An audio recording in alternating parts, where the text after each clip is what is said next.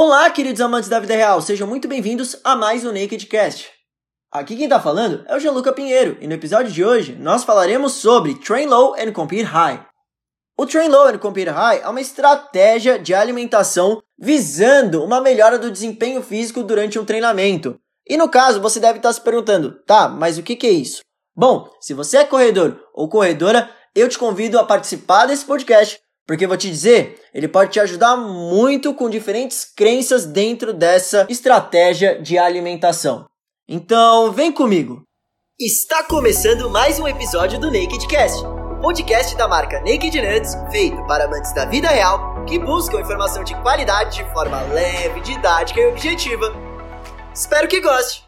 Hoje vamos falar sobre uma estratégia diferente para quem pratica esportes. Como de costume, meus caros e caras, Logo depois que a gente fala sobre um papo cabeça, a gente troca uma ideia sobre uma estratégia dentro do mundo esportivo. E dessa vez não poderia ser nada mais, nada menos do que a tal Train Low and Compete High. Ok, mas que droga é essa? Beleza. Eu imagino que a gente tem algumas corredoras ou alguns corredores que acompanham nosso podcast de plantão por aqui e que devem conhecer isso daí. O Train Low e pipipi, popopó, finge que eu falei o nome completo. Ele é usado em esportes voltados para o endurance, aquelas práticas de exercícios que são predominantemente aeróbicas e sustentadas por no mínimo 60 minutos, sem pausas. Sendo assim, a corrida de rua, ciclismo e outros exercícios são membros dessa categoria esportiva.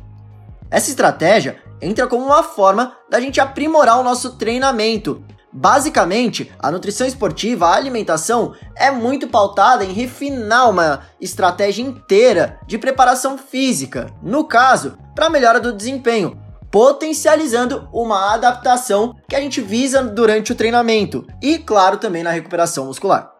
Logo, bora entender mais dela. É pregado pela galera que estudou e estuda isso que a aplicação fica baseada no aumento do aporte de carboidratos no período competitivo, por isso compete high, a partir da premissa de que houveram períodos do treinamento onde a oferta do carbo foi bem menor, no caso, o tal do train low, com uma restrição moderada ou até agressiva do carboidrato em si, resultando em adaptações dentro das células dos nossos músculos, que passam a buscar a geração de energia, em maior parte a partir dos compostos das gorduras, esperando poupar as reservas de carboidrato, o tal do glicogênio muscular, dentro do período competitivo, por isso que a gente aumenta esse aporte durante as competições.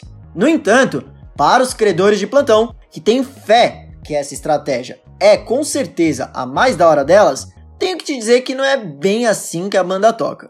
Sua aplicabilidade depende isso porque, uma vez que a gente está consumindo mais carboidratos na nossa alimentação em geral, o nosso rendimento no treino ele tende a diminuir, ele tende a estar um pouco comprometido. Por quê? Porque a reserva de carboidratos do músculo está depletada. E esse é um dos principais fatores que sinalizam para o nosso organismo que a fadiga muscular está acontecendo, quando esse armazenamento está baixo.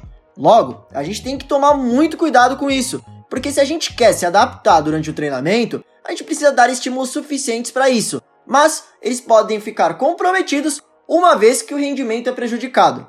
Além disso, em alguns estudos, a gente conseguiu identificar o comprometimento do rendimento físico, com mais oxigênio sendo utilizado para gerar energia durante o movimento, ou até o tempo em geral para a gente poder finalizar uma prova.